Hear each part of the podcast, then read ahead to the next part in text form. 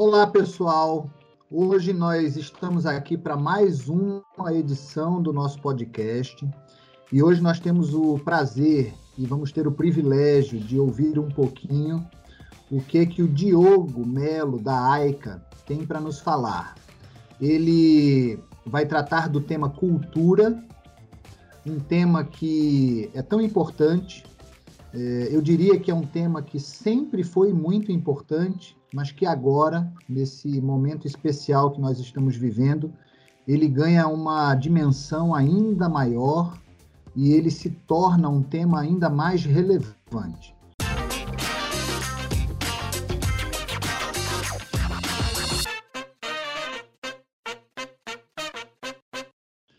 Nós temos o prazer de conviver com o Diogo. No ano passado tivemos uma convivência intensa e temos experimentado hoje, mais do que nunca, de como foi importante esse contato no ano passado. E por entendermos que esse tema cultura é relevante, que ele já está muito bem trabalhado no time, mas que ele pode ainda mais ser trabalhado e ser aperfeiçoado, nós convidamos o Diogo e eu queria que ele se apresentasse, queria que ele falasse um pouquinho sobre ele, sobre a AICA e falasse sobre o tema cultura e qual é a importância de uma cultura forte nas organizações hoje em dia. Diogo, a bola está com você. Luiz, querido, que bom estar aqui com vocês, família Benhoff. É, é sempre uma felicidade falar com vocês e lembrar do que a gente fez junto, né? Lembrar de tudo, toda a jornada que a gente participou com vocês de cocriação dessa cultura, né? De interpretação e modelagem da cultura Benhoff. E para quem não me conhece, sou da AICA. A AICA é uma empresa de formação de pessoas, mas acima de, de, de consultoria, de experiência, acima de tudo, somos uma empresa de movimento. A gente cria movimentos de mudança dentro das organizações e foi isso que a gente conseguiu fazer juntos, co-criar juntos no ano passado. A gente instituiu um movimento para que a gente co-criasse e entendesse a cultura Benhoff de ser.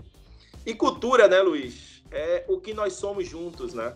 É, é o nós, né? É a gente ir para a terceira pessoa né, do, do verbo e começar a dizer somos, né? acreditamos. Então, quando a gente é plural, a gente começa a entender que a cultura da empresa pode sim ensinar para a gente, né? A cultura da empresa pode sim entregar uma nova forma de eu ver o mundo e ver a vida. E isso é tão importante porque a gente passa muito tempo na guerra das corporações, né, Luiz? A gente passa muito tempo na empresa. E se eu passar muito tempo nessa empresa em que a cultura não é convergente com a minha, né, pessoal, isso vai ser doloroso, né, Luiz? Vai ser, olha, eu não gosto do modus operandi, eu não gosto do jeito, da forma de lidar, eu não gosto da energia. Olha, não gostar, não não não não não ser afeito à cultura não é pecado. É, pecado é não ser afeito, não gostar e continuar nesta cultura. Porque a cultura não pode se moldar a cada indivíduo, né? A gente tem uma cultura, esse é o nosso jeito de ser. É, o jeito de ser do escritório do lado é outro, né? de, um, de um maior é outro, de um menor é outro, do mesmo tamanho é outro. Então, no, cultura é algo absolutamente específico e singular. Tanto que na, na, na ciência se fala de idiosincrasias, né? Fala de especificidades, traços específicos. Então a gente não tem como copiar e colar a cultura. A gente tem como entender e decidir modelar algumas coisas. Então, dentro da cultura, a declaração do manifesto é uma intenção real, né, né Luiz? Ela, ela é uma intencionalidade. Olha, é nisso, é sobre isso que nós intencionamos. Então, tem coisas ali dentro do manifesto que já são reais, palpáveis, tangíveis, né, senti eh, sentidas, e tem coisas que a gente está no caminho da jornada. Né? A gente está na jornada aprendendo a ser melhor naquele ponto. E o grande barato disso tudo é, é a gente precisa tratar a cultura com gestão de resultados.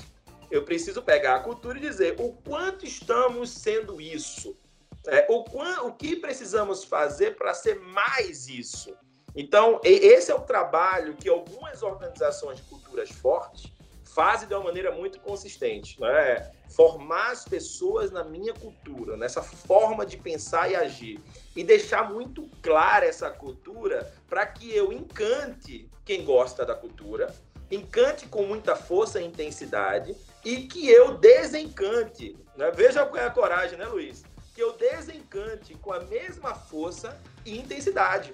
Porque tem empresa que incorre no erro de querer agradar todo mundo, né, Luiz? Olha, vou agradar todo mundo, eu tenho empresa aberta, flexível, ao mesmo tempo é eficiência, é processo, e ao mesmo tempo também é colaborativo, co-criativo, e ao mesmo tempo. É...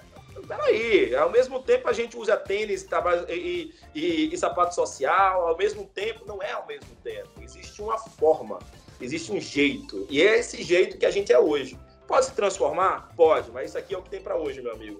É o nós, é a nossa intencionalidade. Então, cultura, foi muito gostoso a gente pegar isso da, da tua estrutura, né, Luiz? Da estrutura da Benhoff. Não foi a AICA que criou a cultura de vocês. Saiu de um grupo gigante aqui na AICA. Acho que você se lembra muito bem disso. Eu acho que você podia até falar sobre como foi isso, né? Olha, a gente foi para a AICA, a gente. Porque tem gente que está escutando a gente agora que, que participou desse movimento. E tem gente que está escutando a gente agora que nem sabe que existia o movimento. Então, passa a bola para você agora, meu amigo. Que movimento foi esse? O que é que a gente fez para sair com essa cultura? Joia, Diogo. Exatamente. Nós temos a nossa cultura e o que está acontecendo hoje é exatamente isso. Eu, eu participei de um processo seletivo algumas semanas atrás, eu acho que não chegou nem a um mês atrás, e na reta final do processo, uma candidata maravilhosa, aquela que parecia cair como uma luva, não ficou. E não ficou por quê? Porque ela não se identificou com a cultura. Se isso acontecesse há alguns meses atrás, nós teríamos contratado, mas nós aprendemos que era necessário deixar muito claro para ela como nós somos. Ela estava muito, muito, muito preocupada com o plano de cargos e salários e ela queria saber de antemão aonde ela estaria daqui a um ano e daqui a dois anos. É, ela, excelente profissional, capacidade enorme, mas ela tem um apego exagerado ao plano de cargos e salários ela tem uma preocupação muito grande com a forma. E desde quando nós instituímos e oficializamos o nosso manifesto, nós reforçamos muito mais a alma, a essência. Não que nós não tenhamos um plano de cargos, nós temos. Mas para ela, aquilo, aquilo era muito importante. E eu percebi ali que ela não tinha o jeito então, Benhoff, nós conversamos bastante, foi um jogo muito aberto, muito transparente. No final das contas, ela não veio trabalhar conosco. Por um lado, foi uma pena, e por outro, foi um livramento para mim, para Benhoff, para a empresa e para ela também, porque ela iria se frustrar. Sendo muito competente, ela tinha tudo para dar errado. Então, essa coisa da cultura ela é muito importante, a gente já entendeu isso e a gente está disseminando isso de maneira muito clara agora. O que você falou me lembra muito um, o livro Sonho Grande, que é aquela história do Jorge Paulo Lema, do. Beto Sucupira, da Ambev. Perguntaram para o Jorge Paulo Lema o que ele achava das críticas à cultura dele. É, olha, a sua cultura é lavagem cerebral, é muito resultado, é um, um monte de gente fanático, né? o pessoal só vive para Ambev e tudo mais. O que é que você acha dessas críticas? A resposta dele foi a mais linda em uma aula de cultura. A resposta dele foi: a gente deixa claro que vai ser assim. Ninguém entra obrigado nesta empresa. E ninguém entra na Ambev pensando que vai trabalhar pouco. Opa, entrei na Ambev, agora eu vou trabalhar pouco. Não, todo mundo sabe que é uma loucura. Isso é cultura forte, né? A gente sabe o que é. A gente diz o que é, sem medo né, de desagradar ou agradar, simplesmente sendo claro, né, sendo transparente, né, como, como você gosta de ser pessoalmente, né, Luiz? Sendo transparente. Então, né, essa transparência faz, fala muito sobre cultura. É, e, e, respondendo a tua pergunta, né, na verdade, atendendo a sua provocação, é, a construção do manifesto foi uma construção a 60 mãos, a 80 mãos. Eu não me lembro o número de pessoas, mas eu creio que entre 35 e 40 pessoas participaram da construção é, eram pessoas de todas as áreas, todas as áreas da empresa estavam representadas, né? Foi um tempo lá muito rico, muito precioso lá na AICA, onde todos aprenderam muito, né? E naquela época ninguém tinha ideia do que ia acontecer esse ano, e alguns trechos do manifesto parece que foram feitos para a pandemia, né? Quando a gente diz assim, amamos o que fazemos, e por isso a segunda-feira pode ser tão boa quanto a sexta. É lindo. Eu acho essa frase a cara da pandemia, porque imagina só, se eu não amo o que eu faço e se eu gosto muito da sexta-feira e muito pouco da segunda, agora que eu estou em casa, é a chance que eu tinha e que eu queria para não fazer nada, né? Ou para dar desculpa. Então, o fato de nós estarmos passando é, relativamente muito bem, tirando alguns casos de saúde mesmo, algumas pessoas foram afetadas e tiveram familiares afetados, mas do ponto de vista de empresa, estamos conseguindo passar bem por esse momento. Isso vai muito de frases como essa, quer dizer, as pessoas não anseiam desesperadamente pela sexta-feira. Eles curtem a segunda, a terça, a quarta, a quinta, a sexta, o sábado e o domingo, claro. Né? Todo dia é dia para ser feliz. É, nós temos uma outra frase que é: problemas em nossa mesa são oportunidades. Então a pandemia é um grande problema. Para quem, vamos chamar assim, para quem é normal, um problema é só um problema. Mas para quem é Benhoff, um problema ele não é só um problema, ele é uma oportunidade. Então a gente está criando muita coisa na pandemia, muita coisa, porque a gente entendeu isso, né? Eu costumo dizer nas reuniões que nós estamos parecendo uma empresa de judeus, que olha para o deserto e vê plantação de uva, né? Olha para a terra árida e vê lá uma coisa próspera, né? É, tá todo mundo vendo deserto e a gente está vendo uva. Então, isso é o manifesto vivo na alma da gente e sendo vivido de forma muito prática, sendo experienciado de forma muito prática, né? O, o, a nossa hashtag eu faço acontecer, ela não vem acompanhada de eu faço acontecer nos tempos de bonança. Eu faço acontecer, seja lá no tempo da bonança, seja no tempo da dificuldade. A gente faz acontecer, é do nosso DNA fazer acontecer. Nós não somos uma empresa de desculpas, né? E assim vai, são, são frases, né? São, ao mesmo tempo, é, estamos em home office e já comunicamos a todos que assim será até pelo menos o começo do ano que vem, porque nós somos gente. Nós somos gente. E ser gente implica em cuidar da saúde das pessoas. Então, é, temos colaboradores que têm filhos, não podem ir trabalhar, têm que cuidar do filho porque não tem escola, não tem quem cuide, não tem quem olhe. É, as pessoas moram com gente aí em grupo de risco. É, enfim, o nosso manifesto está sendo vivido de maneira muito intensa e, e isso tem sido muito legal.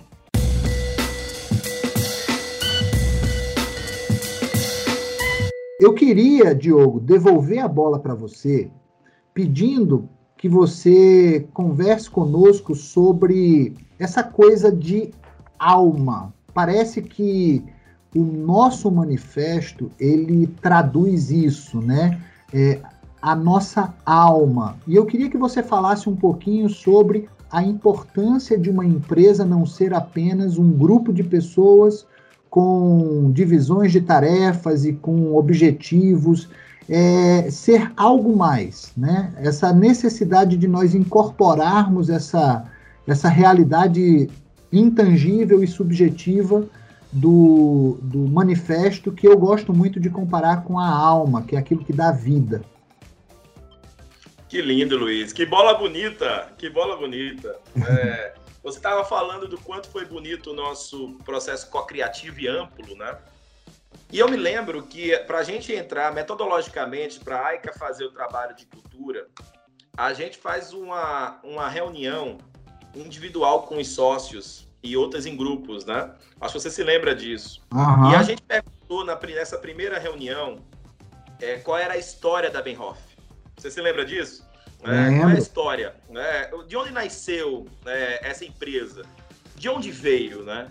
E você falando é, é, essas partes do manifesto que foi gerado, e o quanto combina, né, Luiz? O quanto combina com a história de vocês? Né? O quanto combina com a ousadia, né? com transformar problema em solução? O quanto combina, o quanto a Benhoff nasceu de um ambiente empreendedor, inovativo, nervoso, né, provocativo, ousado, né? O quanto vocês são, são malucos né, de acreditar em coisas que nem, ninguém no mercado de vocês acredita. Então, isso, e, e, a cultura, ela não é criada do nada. Ela, é, ela deve ser criada da alma e do coração, né, do que está registrado na, na alma da gente, da história que a gente viveu juntos e nos trouxe até aqui. A Benhoff é o que é, porque ela teve uma cultura desde o início. Né? Ela veio sendo modelada, ela recebeu aprendizados, ela evoluiu, mas em sua essência, em sua essência, se a gente lê o manifesto todo, é muito correlato ao que ao que vocês viveram desde o início, daquele início pequenininho, cheio de dúvidas, cheio de interrogações, né, Luiz? né, da guerra empreendedora de criar um negócio disruptivo. Então, eu acho que quando a gente se conecta com nossas histórias, nossas raízes, a gente começa a entender o que uma empresa é frutos, é entregar fruto para a humanidade, né? é entregar algo que seja útil para as pessoas.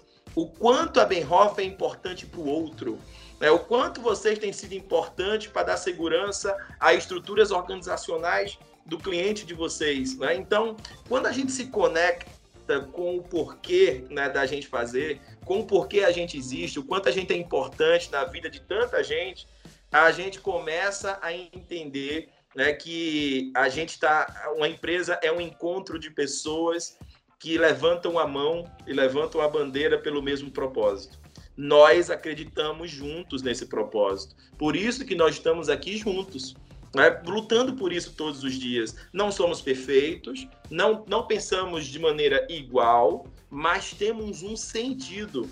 Nós temos um sentido muito, muito, muito convergente com o que a gente acredita. Aqui na AICA é meio assim, né, Luiz? Você nota muito quando é, existe uma diferença de comportamento né, entre mim e, e, Eric, que é meu sócio. Eu acho que quem está ouvindo aqui o podcast e, e, já trabalhou com o Eric, trabalhou comigo, sabe que são perfis diferentes, né? são formas diferentes de trabalhar. Mas a gente se une toda vez que a gente está junto da equipe da gente, o, e o pessoal nunca viu a gente conflitando, né, brigando, né, e tudo mais. A gente diz, por que, gente? porque a gente entende que existe um porquê muito mais importante do que o como. É, existe um porquê muito mais importante do que o que. Porque eu posso ter um conflito de, de, de, de entendimento conceitual sobre o como. É normal, é cocriação, é minha percepção e a sua.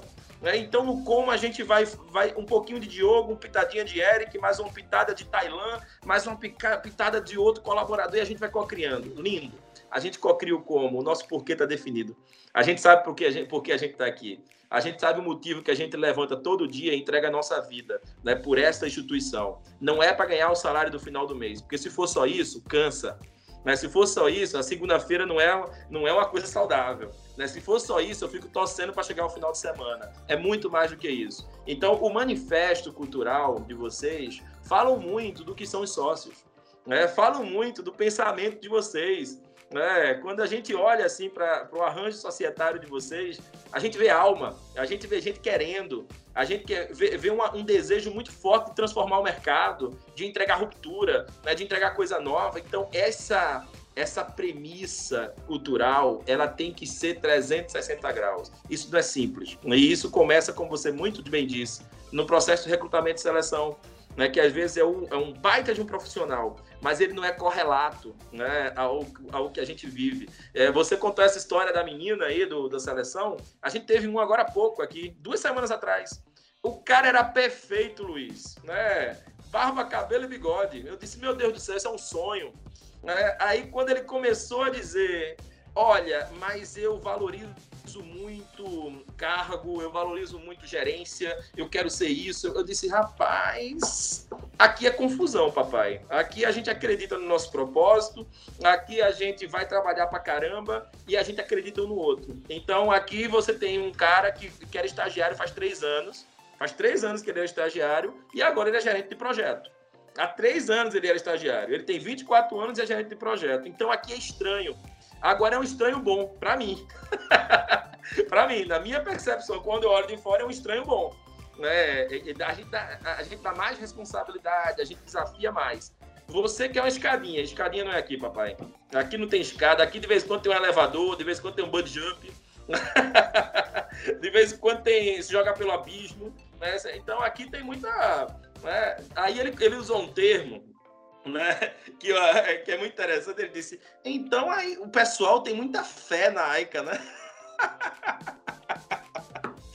Eu disse, rapaz, a gente tem fé em Deus, mas a gente sim acredita no quanto a gente é capaz né, de escalar o nosso negócio e dar espaço para todo mundo. Então, é, é cultura, né? É, e, é, e é isso. Quando fica muito estranho para alguém, Luiz, quando fica muito estranho para alguém entender a cultura é porque ela é forte. Né? Tá ali, ó, tá definida. Porque o cara que é análogo, ele tá do outro lado do rio, ele vem embaçado, ele não consegue nem tocar nessa cultura. Lindo, é isso. então, basicamente, é, essa cultura forte, né, vem, para mim, ela vem da alma. E ela é mantida pela alma, mantida pelo, pela capacidade da gente fazer. Aí eu volto para você, Luiz, perguntando uma coisa importante. A gente fez uma reunião de fechamento desse projeto. Se lembra? A gente foi lá, uhum. entregou o manifesto, entregou para vocês e a gente falou de alguns fatores críticos de sucesso, né? Olha, tem alguns fatores críticos que fazem com que uma cultura funcione e fazem com que essa cultura vire um quadro bonitinho na recepção, né? Aquele infográfico lindo que o marketing faz, né? Que está lá, né? Lindamente exposto, mas não está na alma das pessoas. E a gente falou que os sócios e os gestores, os líderes, eles precisavam ser embaixadores dessa cultura. Eles precisavam ser os primeiros levantadores da bandeira. Olha, gente, é isso aqui, gente. Vamos. E a gente sentiu uma energia muito positiva da equipe de vocês aqui, né? É, e a gente trabalha com muita equipe todo dia, você sabe disso. E realmente é uma, é uma equipe muito gostosa de trabalhar. A gente co-criou muito bem. Então, como é que foi, como é que tem sido, como é que é esses embaixadores, né? Esses esses grandes líderes que defendem, que levantam a bandeira, que gostam, que são afeitos, né? E, e que defendem essa cultura como embaixadores. Né? Como é que está isso dentro da esse ponto crítico que a gente levantou e você disse, fique tranquilo que a gente vai cuidar disso. Boa. Isso aí é fundamental, Diogo. Se a gente fizesse aquele trabalho que foi fantástico e parasse por ali, aquilo ali teria sido só uma coisa legal, né? Eu vou falar primeiro por mim, tá? Falar da minha agenda.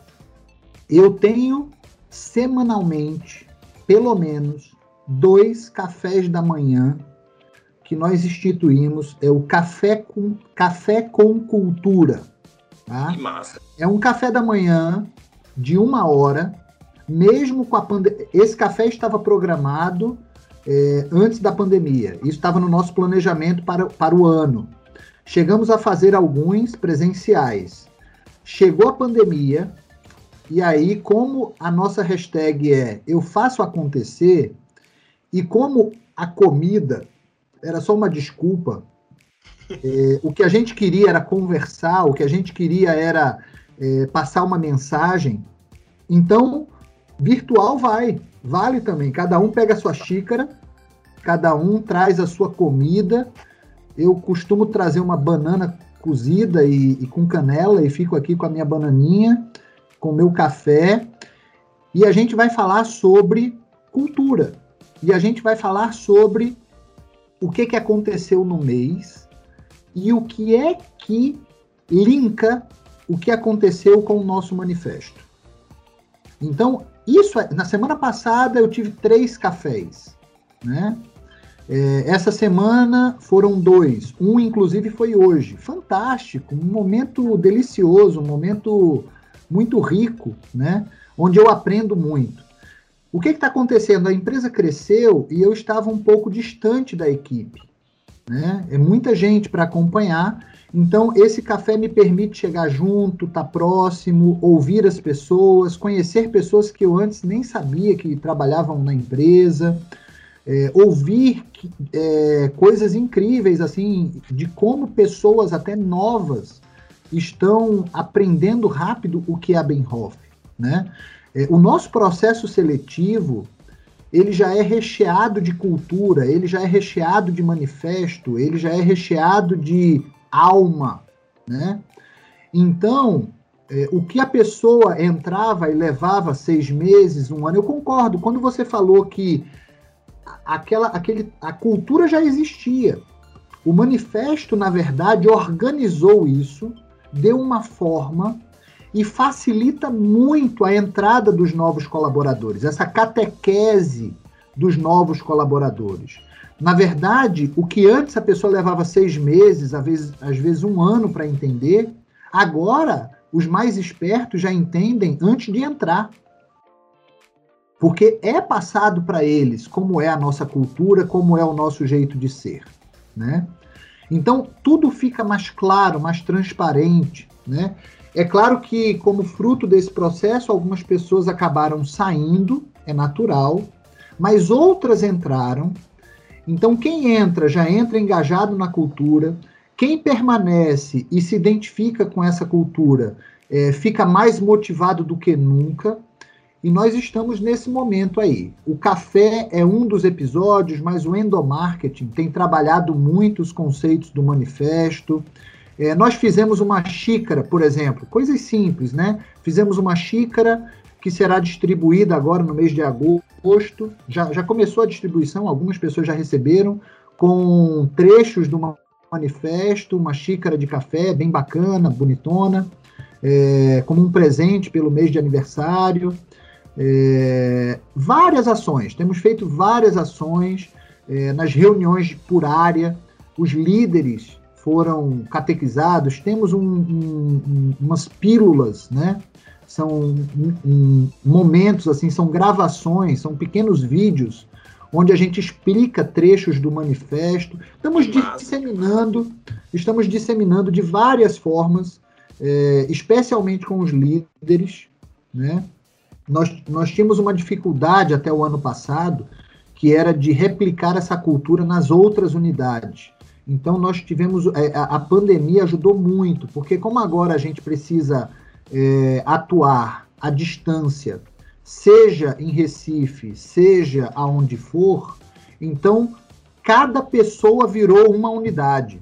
Então, a gente já aprendeu a fazer o trabalho de disseminação da cultura em Natal, em São José, em São Paulo, em, no Rio, em BH, em todas as cidades, a gente agora dissemina cultura, porque a gente está indo na ponta, na ponta, e falando sobre quem nós somos e, e linkando coisas que nós já fazíamos a trechos do manifesto e tem sido muito bacana. E, e, e, nós somos muito gratos, né? Porque a AICA teve essa participação. Se por um lado é verdade que a cultura já estava lá, é, por outro, é, é, também muito verdade que a AICA ajudou a botar isso para fora e a organizar isso como uma ideia um sentido, né? Um, uma forma bacana, o que facilita muito, didaticamente ajuda muito o time e dá uma liga muito grande no time. E a gente vem experimentando os ganhos desse trabalho ao longo desse tempo. Eu não sei como nós estaríamos hoje é, com essa pandemia se a gente não tivesse dado aquele passo no ano passado. Foi um passo muito importante e que ajudou muito nesse momento aqui de estresse, né?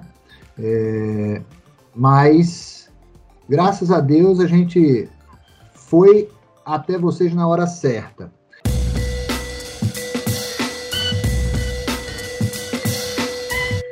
Diogo, a gente está terminando e eu queria que você pudesse finalizar deixando uma mensagem para o nosso time. Eu queria que você usasse aí a sua fala final para deixar alguma recomendação. O que, que você teria para dizer para o nosso time é, nesse momento? A gente ainda está em pandemia, ainda está passando pelo processo, mas estamos aí com um horizonte bacana para o futuro, boas perspectivas é, esse momento aí de engajamento cada vez maior na nossa cultura, no manifesto. O que, que você teria para dizer como uma mensagem final para o nosso pessoal? Meu amigo, primeiro é música para os meus ouvidos, é, saber o quanto, quanto o trabalho que a gente iniciou está é, tá dando frutos e é tão importante para a vida de vocês e uma companhia tão, né, tão crítica, né? Vocês não são uma empresa é, é, com profissionais qualquer. Vocês são a, a, alta, a alto, a alto nível de profissionais no ramo de vocês no Brasil. Então, para mim escutar isso de você, né, representando né, essa empresa que a gente tanto respeita, para mim é motivo de muita felicidade. Obrigado, meu amigo. É, como palavra final, Cultura é alma, é definição clara, é transparência, é o que nós somos. Para isso, a gente precisa doutrinar as pessoas. Isso é conceitual, é doutrinação. A doutrinação não pode parar. Porque se a gente para de doutrinar as pessoas na nossa cultura, elas param de entender. Doutrinar é fazer entender, né?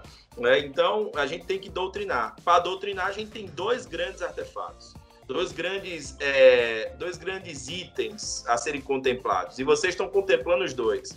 Primeiro são artefatos de cultura. Artefatos do endomarket, o manifesto é um artefato, é, e, e tem várias outras formas de comunicar é, e de ter elementos da cultura comunicada. E o outro lado é criar os rituais de cultura. Então, os rituais nada mais é do que o café da manhã. Né? O café da manhã é um ritual de cultura. Né? Eu defini um ritual. Ritual nada mais é do que aquilo que eu repito. Né? Aquilo que eu né, persisto fazendo, que eu, que eu faço em ciclo. Então, que esse ritual do café da manhã lá em cima, que ele desça, né? que, ele se, que, que tenhamos um café da manhã por setor, né? que tenhamos uma conversa sobre cultura sempre e toda hora, porque isso faz a gente mais forte, isso faz a gente se vincular ao que importa, né? Porque a gente tem uma operação extremamente nervosa. Vocês trabalham com o número de todo mundo. Vocês trabalham com algo muito precioso e muito complexo, nada simples. Vocês trabalham com serviço, as pessoas são, são uma caixinha de surpresa. Então a gente tem que estar conectado o tempo todo com o nosso propósito, com o nosso manifesto de cultura. Se eu podia falar uma coisa né, sobre o que a gente está vivendo hoje, o que a gente está vivendo dos últimos quatro meses, né, essa pandemia, essa variável inimaginável, eu diria para cada um de vocês que precisamos, como nunca, ser antifrágeis. Antifrágeis. O antifrágil é o oposto do frágil. O frágil, o frágil quebra, o frágil reclama, o, o frágil diz que não dá. Né? O frágil diz que, olha, o mundo não está deixando, as coisas não estão sendo possíveis. O antifrágil é o oposto disso. Ele se fortalece. Ele não só aguenta, tá? É, aguentar é, uma, é um passo antes, que é a resiliência ele se fortalece, ele se modifica, ele se prepara para entregar ainda mais durante o fato que está acontecendo, que pseudamente despertaria uma fragilidade. Mas não, a gente tem que ser antifrágil, a gente tem que aprender E isso começa no indivíduo, aprender a responder ao território, porque o território é o fato que está acontecendo exógeno.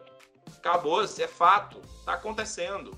A, a resposta é que vai te diferenciar. Então, individualmente, quem está escutando a gente agora, se pergunta: o quanto, como eu estou respondendo a esse território? Eu estou reclamando?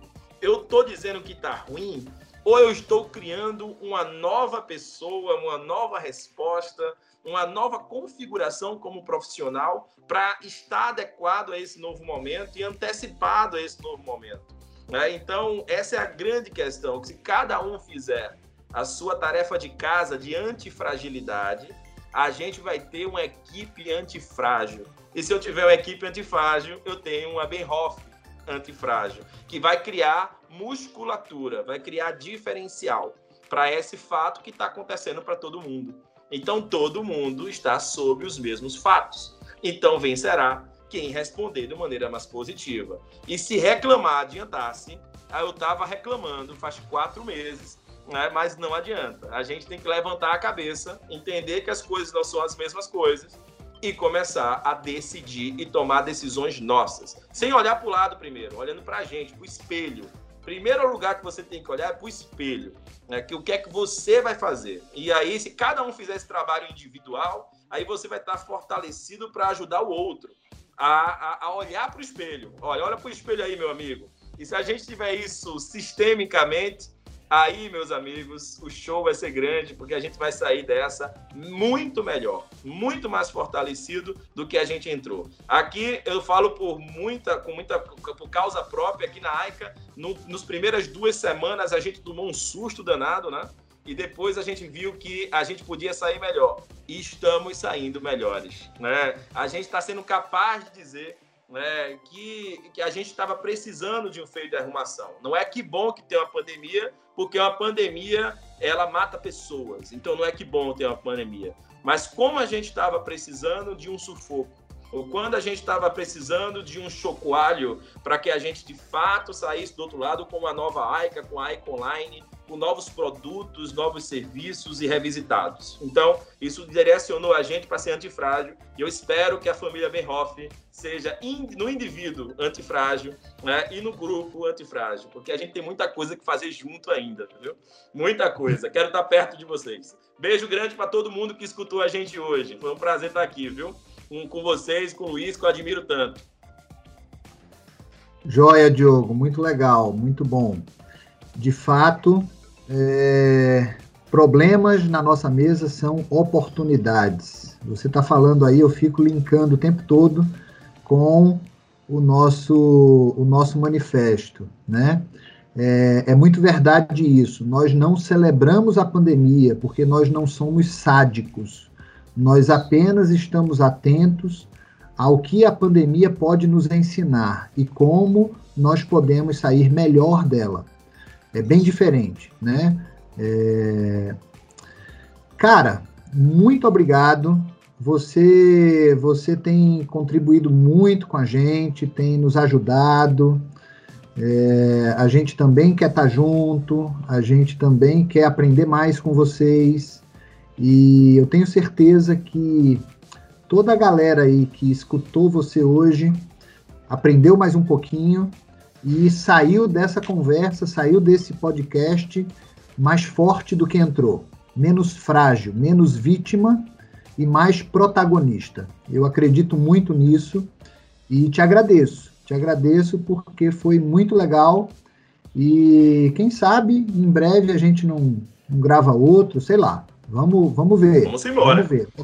Mas por hora fica aí nossa gratidão por esse seu tempo, tá? Muito obrigado. obrigado. Valeu. Obrigado, meu amigo. Abração.